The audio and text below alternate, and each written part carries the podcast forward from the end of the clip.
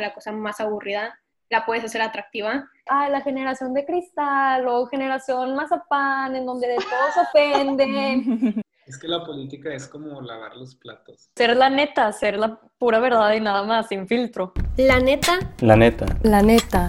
En este podcast Te acercaremos a las temáticas del momento. De las que tienen que ser revisitadas. Haremos de la política mexicana algo cool, chido, joven y accesible para que tú puedas llegar a tus propias conclusiones. Nosotros te damos la información y los recursos. pero el cambio está en tus acciones. bienvenido al podcast de La Neta México. Reglas, las reglas del podcast de hoy es que tenemos que ser sinceros, tenemos que ser, tenemos que ser naturales, este, tal como somos y pues nosotros mismos, o sea, creo que eso es repetitivo, pero así como somos, así es como, como yo quisiera que, que la gente nos viera para que sepan que somos seres humanos reales. Pues ser la neta, ser la pura verdad y nada más, sin filtro. Es la Es neta. la- como es la como neta. pueden ver, Mariana es ella misma en cualquier momento de, de las colaboraciones. En Eso cualquier van a poner momento. en el podcast. Ok, muy bien. Tres, dos, uno. Hola a todos y bienvenidos a un episodio más de La Neta México. El día de hoy estoy muy feliz porque es un episodio fuera de lo común. Porque ya vi que ya vi que los invitados están riéndose de mí, pero bueno, es un episodio fuera de lo común porque el día de hoy el podcast es sobre el equipo de la neta México y les vamos a dar básicamente un detrás de escenas de quiénes somos, por qué hacemos lo que hacemos y pues muchas más cosas.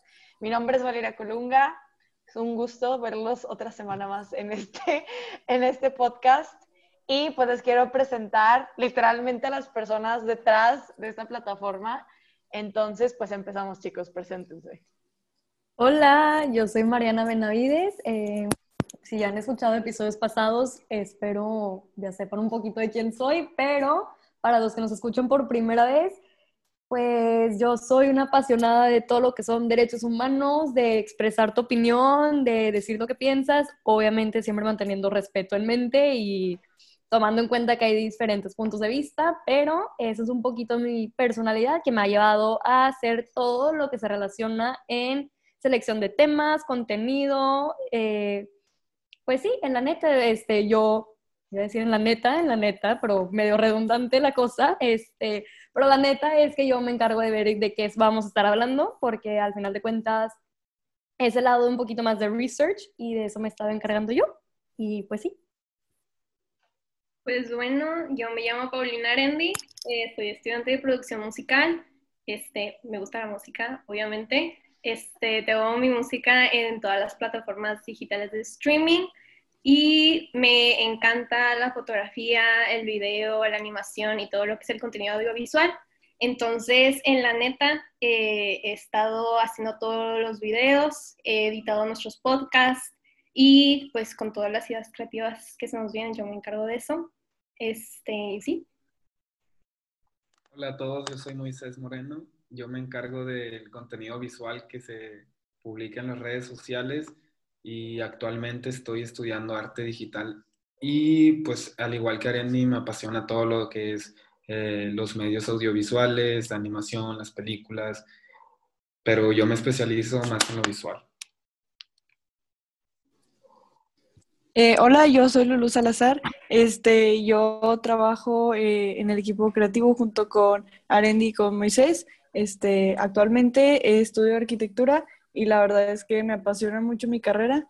Y pues en la neta, yo aparte de trabajar con ellos, hago todas las publicaciones en las redes sociales y la verdad es que a mí me gusta hacer de todo. O sea, siempre me encanta este, andar apoyando en lo que se necesite. Entonces, pues sí, aquí ando metiendo mi, mi granito, poniendo mi granito de arena en este proyecto. Para las personas que han alguna vez recibido un direct message, un privado en nuestras redes sociales, es muy probable que haya sido Lulu la que lo haya mandado, entonces ya le pueden poner rostro, bueno, por lo menos nombre a la persona detrás de sus mensajes. Y bueno, el día de hoy vamos a hablar sobre básicamente el detrás de escenas, qué es lo que sucede detrás de, de la neta. Y aún más importante, siento que es el primer episodio en el que hablamos de esto. Vamos a hablar sobre por qué nace el proyecto y de dónde sale y pues muchas más cosas. Eh, en resumen, en pocas palabras, este proyecto nace porque, y no creo que seamos los únicos, nosotros creamos que México es un país con muchas áreas de oportunidad, con muchas posibilidades, con mucha belleza, con muchos recursos, pero creo que una problemática que todos identificamos es, ya me están diciendo que no me he presentado, bueno, ahorita me presento, una problemática que, que muchos vemos y que creemos que es muy importante de la cual platicar es sobre que la política no es lo suficientemente chida, lo suficientemente cool, joven, accesible. Este, para las personas que ya se dieron cuenta, sí, ese es nuestro intro de, del podcast. Pero es que sí, o sea, la verdad es que la política en México no se considera algo cool, chido, interesante de qué hablar. Y este, debido a esto, yo siempre he sido de las personas que dicen, pues si algo no es, hay que hacer que sea. Entonces dije, vamos a reunir un equipo y ver qué podemos hacer al respecto. En pocas palabras, una cosa llevó a otra. Me contacté primero con Arendi y le dije que, oye, tengo esta. Bueno, no, corrección. Me contacté primero con Lulu. Lulu es el granito de arena donde inicia todo, porque un día pasó algo en mi estado horrible que no me gustaba y me contacté con Lulu y le dije, Lulu, qué estrés, odio esto. Y Lulu me dijo, lo que sea que quieras hacer al respecto, yo te apoyo. Y me sentí apoyada, pero luego empecé a dudar de mí misma. Entonces ahí voy yo y le digo Arendi, Arendi, quiero hacer esto. Arendi me dice, ¿qué quieres hacer? Entonces ahí me tienes abriendo mi Google Doc, empezando a escribir qué es lo que quería hacer. Arendi persiguiéndome como por tres semanas, diciéndome dónde está, qué es lo que vas a hacer, etcétera. Y luego ya una vez que teníamos establecida la idea, eh, pues faltaban las personas y yo conozco a Mariana Benavides de toda la vida, pero algo que era muy claro, Mariana se dedica a la parte de, como ella ya dijo, del derecho y de, de ver, es, es, un estudiante de derecho, de primer año en licenciatura de derecho, y ella es la que se dedica a prácticamente generar la agenda política de lo que vamos a hablar en nuestra plataforma.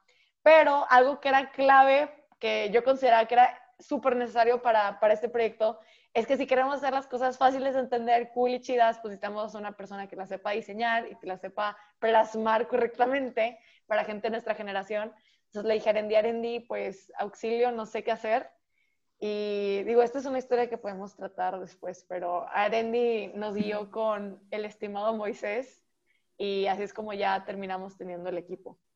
Eh, no me presenté aún, mi nombre es Valeria Colunga, tengo 19 años, soy estudiante de Relaciones Internacionales y Estudios Latinoamericanos, em, soy de Monterrey, México, y pues me gusta la política, pero me gusta más aún ver a gente hablando de política. Entonces, eso es lo que estamos intentando hacer ahorita. Ok, abro plataforma, abro, abro diálogo para que todos ustedes este, me digan qué opinan. Cuando, cuando llegamos, porque a todos nos contactó alguien distinto, bueno, no, la mayoría yo, pero hubo, hubo contactos interesantes y distintos. Cuando les dije que quería hacer la política algo sexy, porque creo que esa fue la palabra que utilicé, ¿qué fue lo que pensaron? O sea, ¿qué fue lo que ustedes pensaron que tenían en su mente? Y no tienen que hablar en ningún orden, o sea, nada más digan qué, qué fue lo que les vino a la mente. Es que algo sexy es algo atractivo y siento yo que cuando piensas en algo atractivo no piensas en política. A mí me dices piensa en política y pienso en un señor viejito de que corbata o pienso en textos y por más que yo sea alguien que le gusta derecho, siento que digo política no va en sinónimos de sexy, o sea, al final de cuentas. Entonces a mí llegas y me dices que va a ser la política sexy y digo, va, ok está bien, como que siento que es algo que como que te da ahí como que, pues no sé cómo le quieras hacer, pero va, tipo, siento que es algo importante. Entonces es esta idea de ir cambiando todo, pero no sé, siento que también mi vista de la política es muy sesgada porque ha sido algo que a mí, Mariana, siempre me ha interesado, pero yo sé que todo el mundo no lo ve así. Yo creo que cuando Vale me lo platicó, la verdad no lo vi como algo lejano ni nada, porque yo siento que la verdad, o sea, viendo mucho ese aspecto de pues todo lo visual y me acuerdo que Valeria y yo estábamos hablando mucho de cosas, de cómo lo gráfico y lo visual estaban muy involucrados en la política y cómo a la gente le gusta compartir eso. Entonces no se me hacía como que nada del otro mundo, porque yo sí creo que hasta la cosa más aburrida la puedes hacer atractiva. Este, yo siento que ahora mismo mucha gente lo está haciendo atractivo la política, pero porque hacen, se lo venden a la gente, saben cómo venderlo y saben cómo ponerlo simple, sobre todo. Creo que es lo más importante, que hay que hacer que la gente lo entienda. Entonces, sí. Bueno, a mí la primera vez que me platicaron sobre la idea, pues me interesó bastante, porque en lo particular yo no soy como que muy fan de la política, ni, ni como que es algo que me, o sea, que me gusta bastante, ni nada, o sea, sería de lo último que me metería, pero cuando me dijeron, dije, a ver, esa es una oportunidad para aprender de la política de México y saber qué hacer con la política de México, porque siempre me quedaba con lo de, a ver, ¿esto por qué pasa? Pero no, no iba más allá. Entonces, si yo, si yo, que no me interesa tanto la política, pero que ahorita ya me está interesando, obviamente, puedo hacer que a otras personas les interese y que se les haga atractiva, pues ese sería como lo más importante, porque ahí ya sí sería un cambio, porque hay mucha gente que ni siquiera le interesa por el simple hecho que no es, no nada más como atractiva visualmente, sino como les da flojera hablar de ello, porque no existe la cultura suficiente como para informarse y, dialogar sobre los temas políticos. Entonces yo creo que si logramos hacer esto, pues sería algo muy, muy bueno para, para México. Sí, yo siento que también por el hecho de que nos dedicamos al arte, escuchar de política es de que absolutamente nunca. O sea, yo personalmente, la verdad sí me vi como que luego, luego muy interesado cuando Valen me dijo, porque yo también trato de estar informada todo el tiempo y sí tengo muy presente todo eso de que hay que cambiar y hay que hacer un diálogo, como que eso siempre ha sido parte de mi vida y es algo más que todo que me ha molestado, o sea, es algo que me molesta y tengo como que este enojo dentro de mí de que, y creo que la neta, o sea, con este proyecto, la neta, lo estoy sacando de que estoy haciendo algo y está más chido que lo estamos haciendo con algo que nos gusta tanto.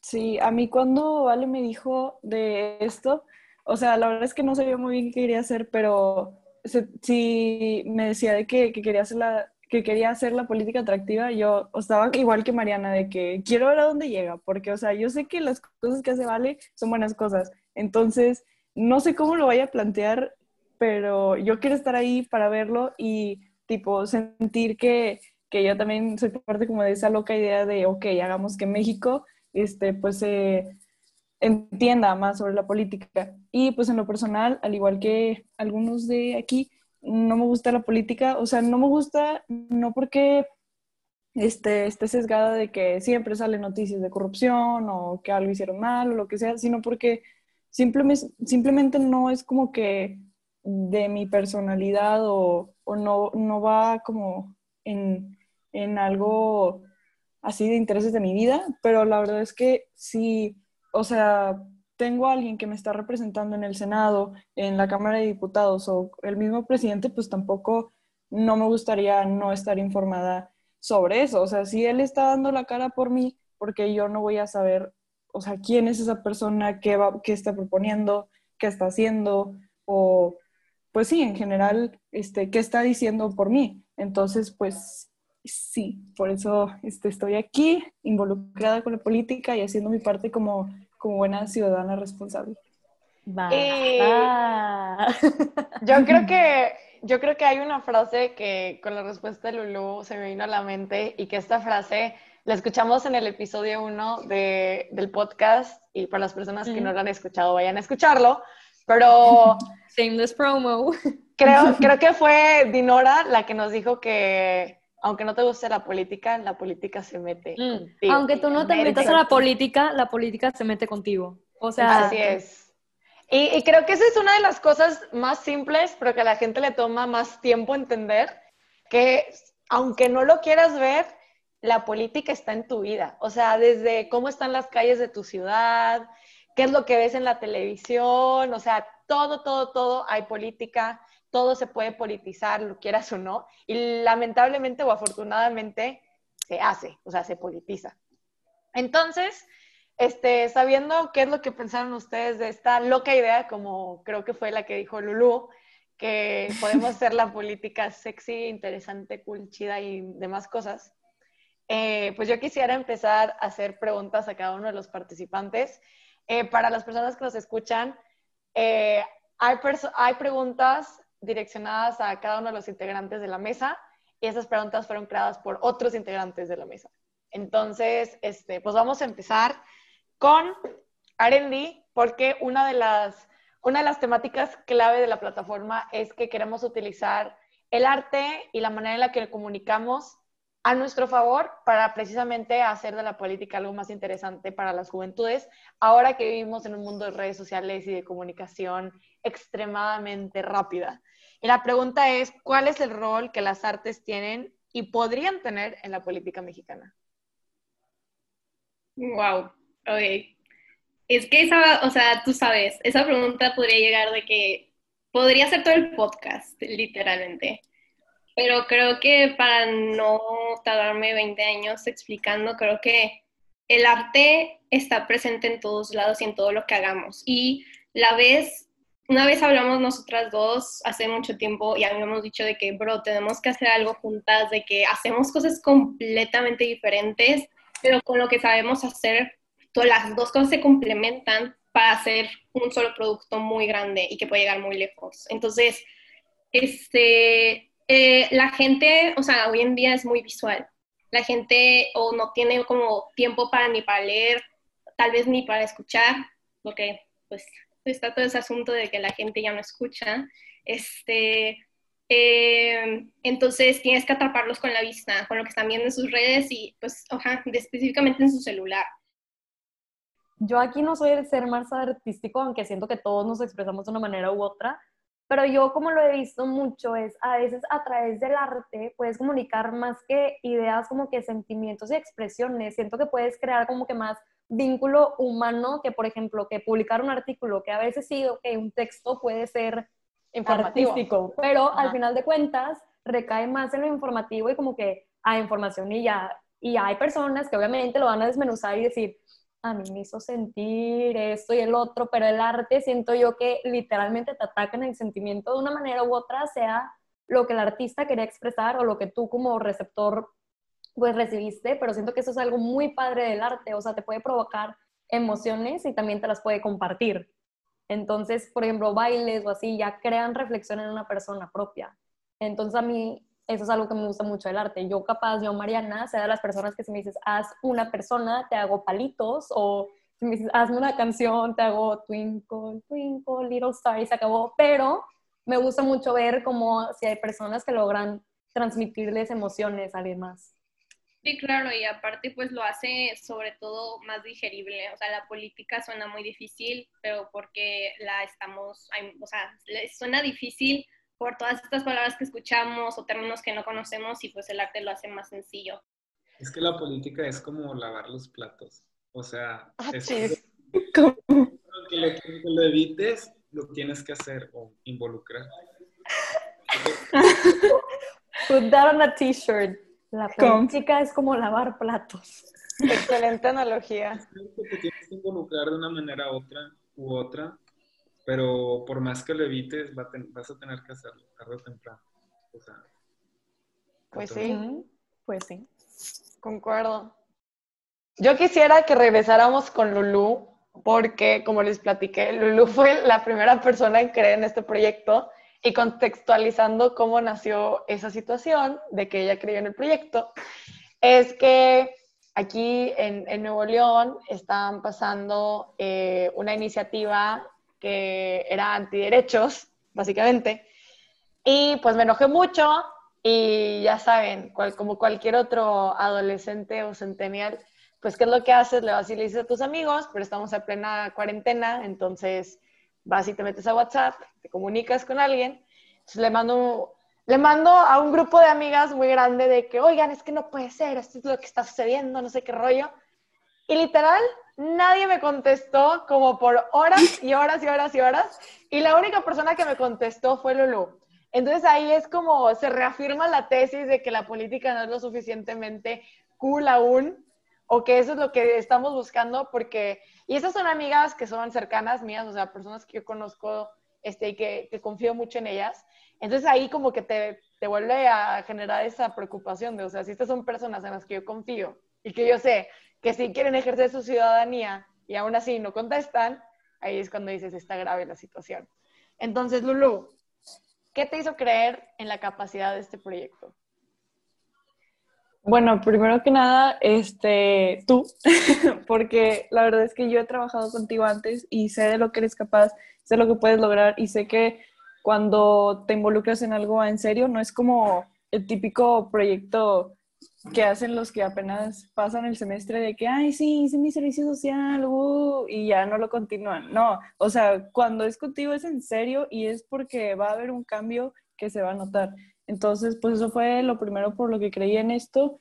Y segundo, porque, o sea, de verdad hay un área de oportunidad tan grande en, en este aspecto de la política. No es algo que esté bien ahorita en México en, en a nivel de los jóvenes. Entonces, pues dije, o sea, sí, sí puede llegar a crecer mucho este proyecto porque pues nadie, nadie está haciendo nada prácticamente. Entonces, este, pues si, si nosotros podríamos empezar ese, a, a, picar hombros de que, oye, está pasando esto en México, oye, involúcrate, oye, haz esto, pues sería, sería muy bueno. Gracias, Lula. I love you. Em, la siguiente pregunta es para Mariana. ¿Qué nos dices sobre la importancia del diálogo, ya que la mayoría tiene miedo de preguntar para, para, tiene miedo de preguntar por parecer ignorante o ser atacado al decir algo desconocido? Siento yo que ahorita muchas de las problemáticas que tenemos en abrir diálogo es que ya nos dieron como ese título de ah, la generación de cristal o generación mazapán, en donde de todos ofenden y le dices algo a alguien. Estamos en un punto en donde ya como que expresar tu opinión, por una parte es de que sí, felicidades, te aplaudo, lo hiciste, y por el otro lado de la moneda es, oye, pero consideraste esto, pero fuiste racista en esto, pero en eso fuiste clasista, pero te fijaste en esto. Entonces es como que esta dualidad entre que quiero compartir mi idea, quiero ser aceptado hasta cierto punto y no quiero que pues se me linchen encima, ¿verdad? Pero es muy importante el decir, sí, no quiero ofender a nadie más, pero el no tener miedo a pues expresar tu opinión, porque al final de cuentas todo lo que hemos tenido hoy en día, no les quiero dar una clase de historia, pero si se dan cuenta un poquito atrás, todo ha sido porque alguien dijo, esto no me gusta como está. O sea, hemos ido progresando porque hubo personitas que ya sea de manera políticamente correcta o no, porque siempre hay distintas este, maneras, tienes que expresar ese tipo de cosas. Y siento yo que tiene que empezar desde un punto a veces con tus propios amigos. O sea, no te estoy diciendo, agarra tu Instagram y haz un live y empieza a hablar sobre tú porque estás en contra de que encierren al oso que se encontraron en Chipinque. Bueno, ahí es referencia a los del norte, perdón, pero este pero con tu círculo de amigos y con tu familia y como que ir quitando ese estigma de no se habla de política, religión y fútbol, porque creo que ese es un lema que a veces muchas veces escuchamos.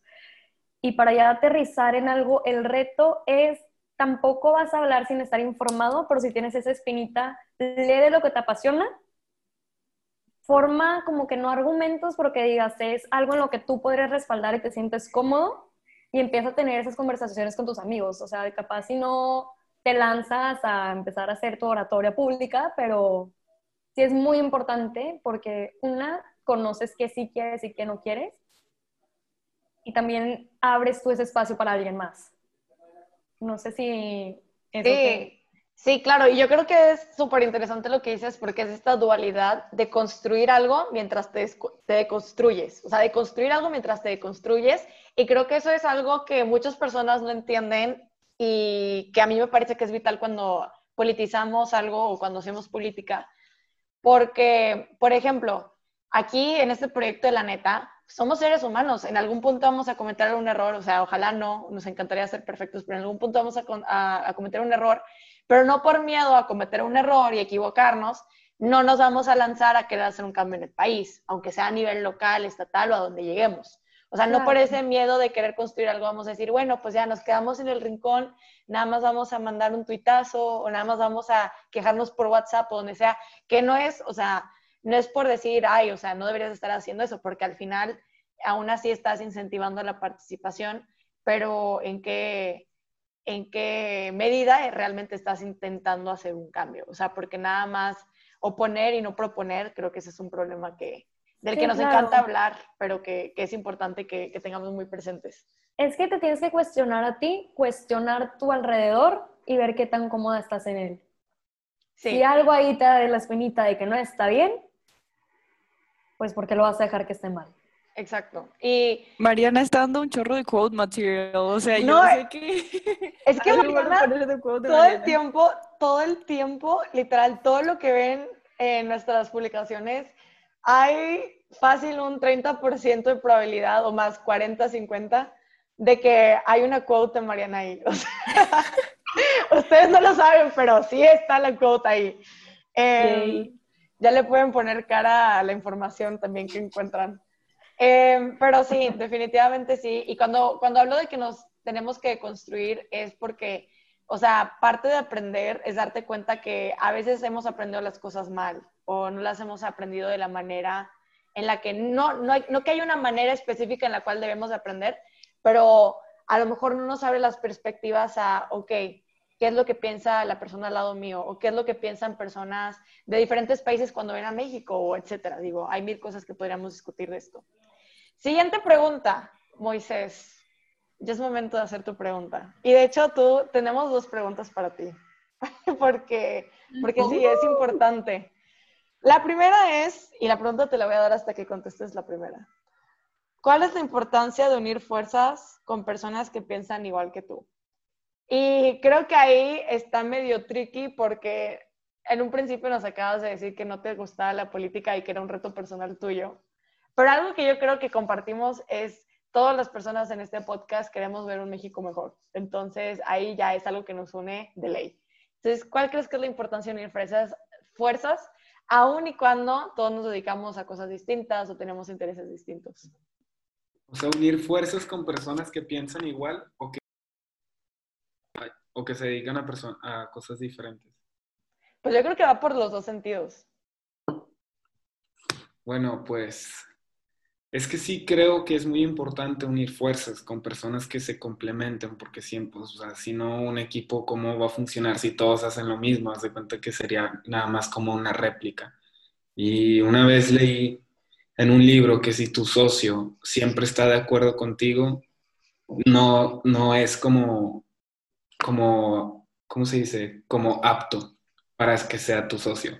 Entonces ahí estoy como en un poco de desacuerdo con tu pregunta en decir de que no, pues, ¿cómo es que no podemos pensar igual si no, no, podríamos progresar? Entonces yo creo que es mejor que tu equipo piense distinto y no necesariamente que tengan otro propósito porque todos tenemos el mismo propósito que es mejorar a México, no lo vamos, no vamos a hacer de que todo el cambio porque, o sea, es algo simplemente que lleva años y generaciones. Entonces yo creo que tal vez sí pensar distinto con un mismo propósito de la mano y, y esto es simplemente porque unir fuerzas hace un equipo. Como la famosa frase de eh, que si quieres llegar le- rápido, pues ve solo y si quieres llegar lejos, ve en equipo y la ayuda nunca está de más. Siempre es bueno pedir ayuda. Yo creo que reformulaste la pregunta muy bien. O sea, la reformulaste, o sea, no, no creo que la hayamos podido explicar mejor. Y aquí va la siguiente pregunta. ¿Quién es Netita? Nadie sabe. Ay. Es ahí un ente viviendo que todavía no sale a la luz por diversas razones, pero es básicamente es la personificación, si podría decirse así, de la neta, porque no, no estamos seguros si es una persona o no. Es lo que quiere hacer, es lo que quiere hacer. Ajá, o es una personificación o es un antropomorfo antropomorfología de algo porque no sabemos lo que es, o sea, no es una persona, no es un animal, entonces probablemente podría, exista una palabra para eso, pero es, lo que sí es que estamos personificando a algo para que sea más accesible los mensajes de política hacia nuestro público joven y también quisiéramos implementar a la netita en cartones políticos criticando situaciones sociales con las que no estamos de acuerdo sin necesidad de tomar una postura. Entonces, básicamente, eso es la netita. La netita es la voz de la neta. Así es. Como Así es, es. es la conciencia de la neta. Ah. Creo que esa es una mejor, es una mejor explicación, pero este, creo que algo que mencionaste de, de sin tomar posturas, yo sí quiero tomar ahí este, como un asterisco y decir, al final de cuentas, como dijimos en un principio, pues sí, somos personas reales, tenemos maneras de pensar a lo mejor distintas a las personas que nos escuchan. Entonces, obviamente, en algún punto van a ver una parte de nosotros en las publicaciones, en cómo nos comunicamos con ustedes, en la manera en la que construimos contenido, etcétera. Pero Netita o Neta, o como lo quieran, como lo quieran llamar, es esta, este personaje creado por, por Moisés, planteado por el equipo, pero creado por Moisés, este, para poder nosotros comunicarnos con ustedes y también es como este experimento de que queremos retarnos a nosotros mismos y buscar nuevas maneras de comunicar pues la política y, y de intentar hacerla más interesante, ¿no? Es, es un experimento. Bueno, Lulu, escuché por ahí que tienes una pregunta para mí. Bueno, hablando de la netita, Sí, No, Moisés, adelante, adelante. sí, adelante. como habías dicho sobre lo de no tomar posturas y todo eso, yo creo que más que nada es cuestionarnos a nosotros Sí. mismos, cuestionar nuestros actos, cuestionar por qué nos, como había dicho Mariana, cuestionar qué es lo que nos está pasando alrededor y a nosotros mismos, porque al final de cuentas, el criticar a un, criticar a un político o a, un, o a una autoridad es, o sea, tenemos que recordar que nuestros políticos y, y nuestro presidente es simplemente como la colectividad de México, magnificada en un... Es el espejo. Al final de cuentas, es muy tediosa la idea de decir el pueblo tiene el gobierno que se merece, pero al final de cuentas sí, o sea, te representa. O sea, el tipo de político que tenemos es el tipo de político que hemos permitido que llegue a estar ahí. Y no es por yo ponerme política, pero siento que es eso, y es crítica a ti mismo también, porque lo que le estás exigiendo a tu funcionario es lo que te deberías de estar exigiendo a ti mismo. Es, esa es una idea ahí. Sí, Sí. porque al final de cuentas, o sea, si te quejas de tu presidente y, y ni siquiera sabes qué es cabildeo, ¿cómo vas a hacer un cambio? O sea, y yo lo digo por, por mí, porque, o sea, ¿cómo es que me podía quejar de mi propio presidente y antes de entrar a este proyecto ni siquiera sabía qué significaba cabildeo? Entonces yo creo que entonces sí tiene mucho sentido que es como el presidente que nos merecemos, porque ni siquiera estamos involucrados en la política. ¿Cómo esperamos tener algo mejor si no estamos involucrados? Retweet. Correcto. Sí. Bueno, que la pregunta de Lulu ahora. Bueno, vale, nos llegó una pregunta para ti y esta pregunta es, hasta ahora, estando en la neta, ¿qué es lo más valioso que has aprendido? Lo más valioso que he aprendido. Yo creo que muchísimas cosas. O sea, yo creo que esta parte de la deconstrucción para construir, o sea, de construirte a ti mismo para tú poder construir algo, es una de las cosas más valiosas que he aprendido porque, o sea, cuando, cuando hemos estado haciendo colaboraciones con otros colectivos o entrevistando a una persona para el podcast o digo, en mil cosas que hemos hecho hasta ahora, siempre aprendo algo nuevo. O sea, siempre es como, ¿cómo es que no lo había pensado así? O hay un área de oportunidad gigantesca en esto. Y bueno, como, como en todas las cosas, siempre hay algo más que puedes hacer. Pero creo que eso es algo súper valioso. Uno, súper valioso. Dos, también es que constantemente, si se dan cuenta por cómo hablo, yo soy una persona que desde chiquita y le pueden preguntar a Arendi, que la conozco toda la vida. Siempre he hablado muy formal, siempre. O sea, siempre que estoy con personas hablo súper formal, de que todas las cosas así, cuadraditas, bonitas.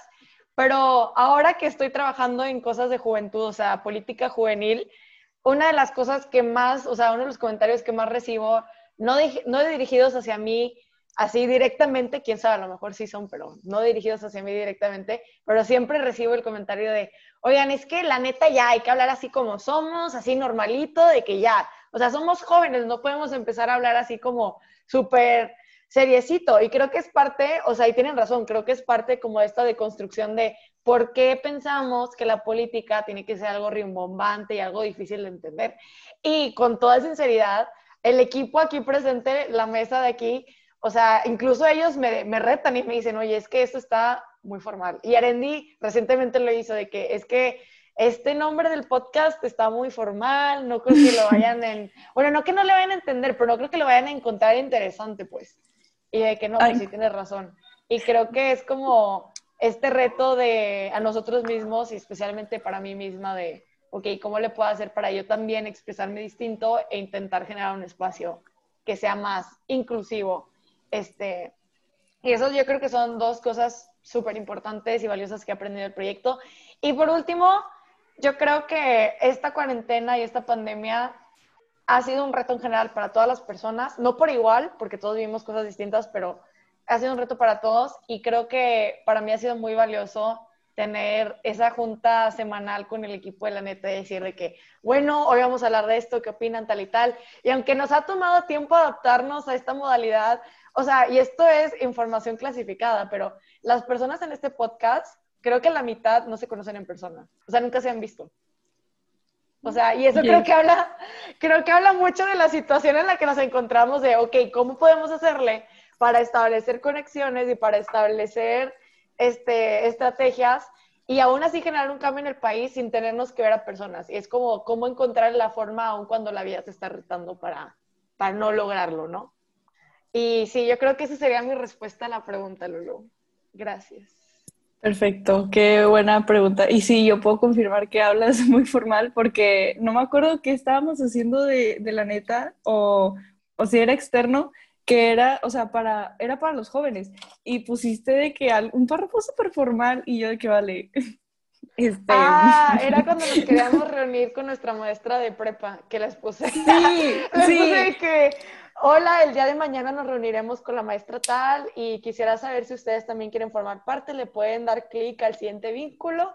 Y lo, de que no les sabes así, o sea, de que son tus compañeros de clase. es que, el lenguaje es saber dónde, cuándo y con quién, siento yo. O sea, cuando se habla de política, si estás en el pleno congreso, no vas a hablar con el otro diputado de, hey, qué pedo, ¿verdad? Pero si estás hablando aquí con tu compa, sí puede ser un, algo más cercano, o sea, saber cómo y no hacerlo ver como algo tan como que distante, así como ustedes con sus compañeros, pues no les vas a hablar como persona que no te conocido, te va a hablar de usted, porque al final de cuentas son personas que conoces, pero es irte adaptando, pero siento que mucha gente luego se da por la pinta de, es que qué casual, no le estás dando el respeto al tema, y yo, no, es que yo creo que, número uno, yo lo acepto, me dejo llevar mucho y hay momentos en donde se me va la mano y ya hablo como, como me sale y como me sale normalmente es formal.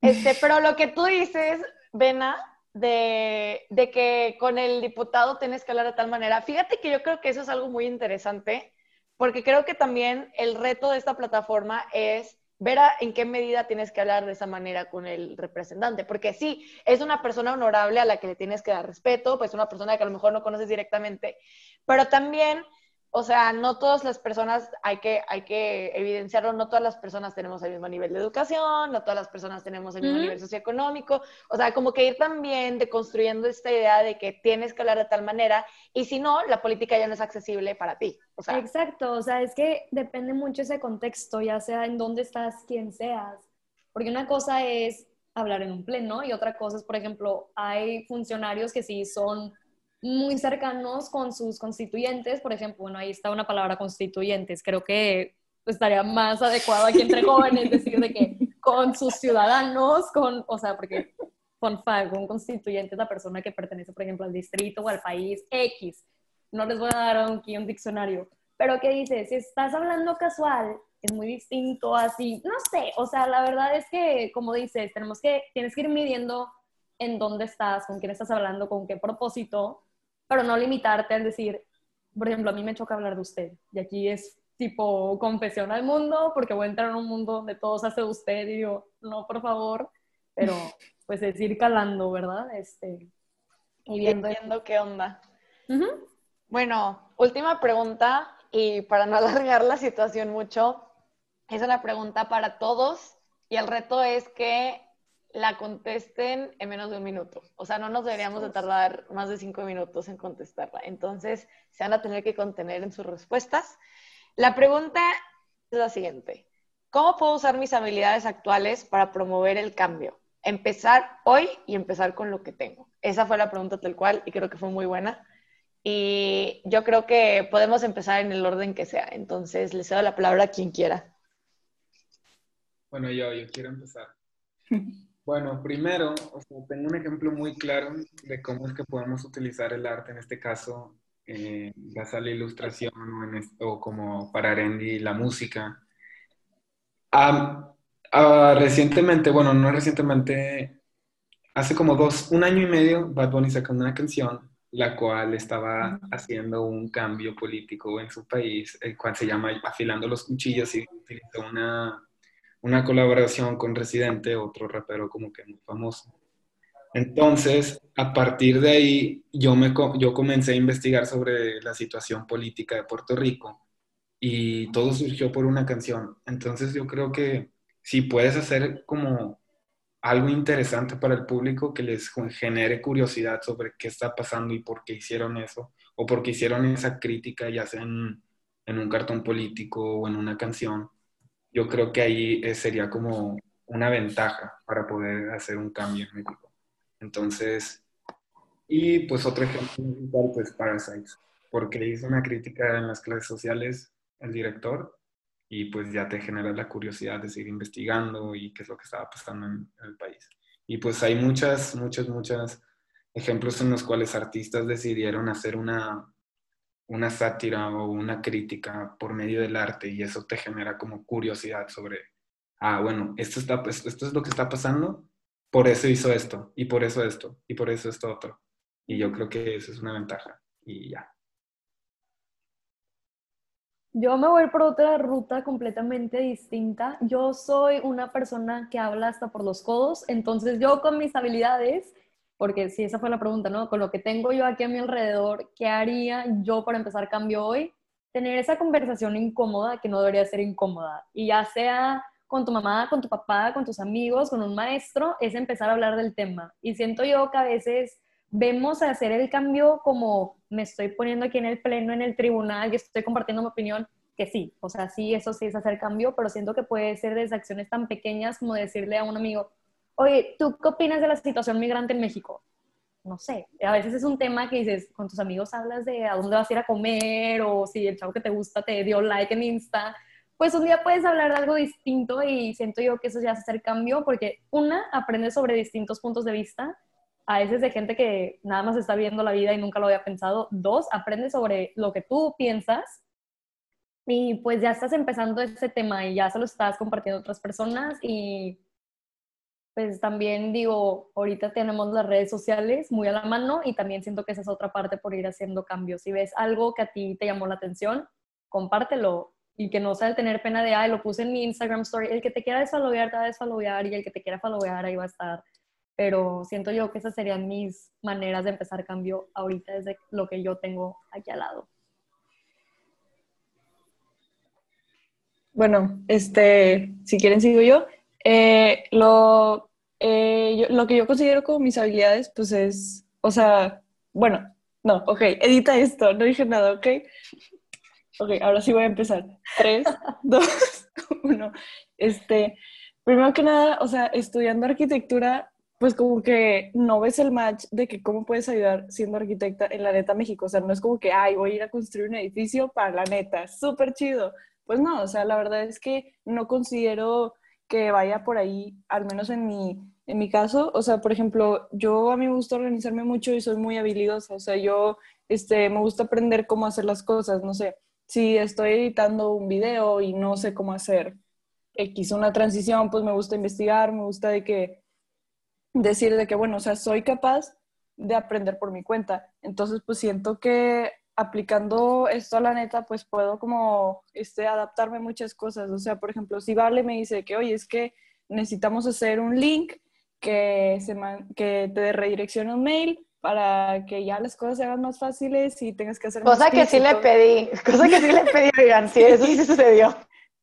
Entonces, bueno, en este caso, Vale me facilitó el, este, el, el, link donde podría aprender a hacer eso, pero usualmente yo pues iría a YouTube o a Internet de que cómo hacer que un link se transforme en un mail. Y pues no es algo que me incomoda, es algo que me gusta mucho y creo que mis amigos y todo, bueno, las personas que me conocen podrán confirmar que, que soy muy habilidosa en, en, ese, en esas cosas y pues me encanta y si puedo hacer un cambio en México, aunque sea chiquito, haciendo lo que me gusta, pues mucho mejor.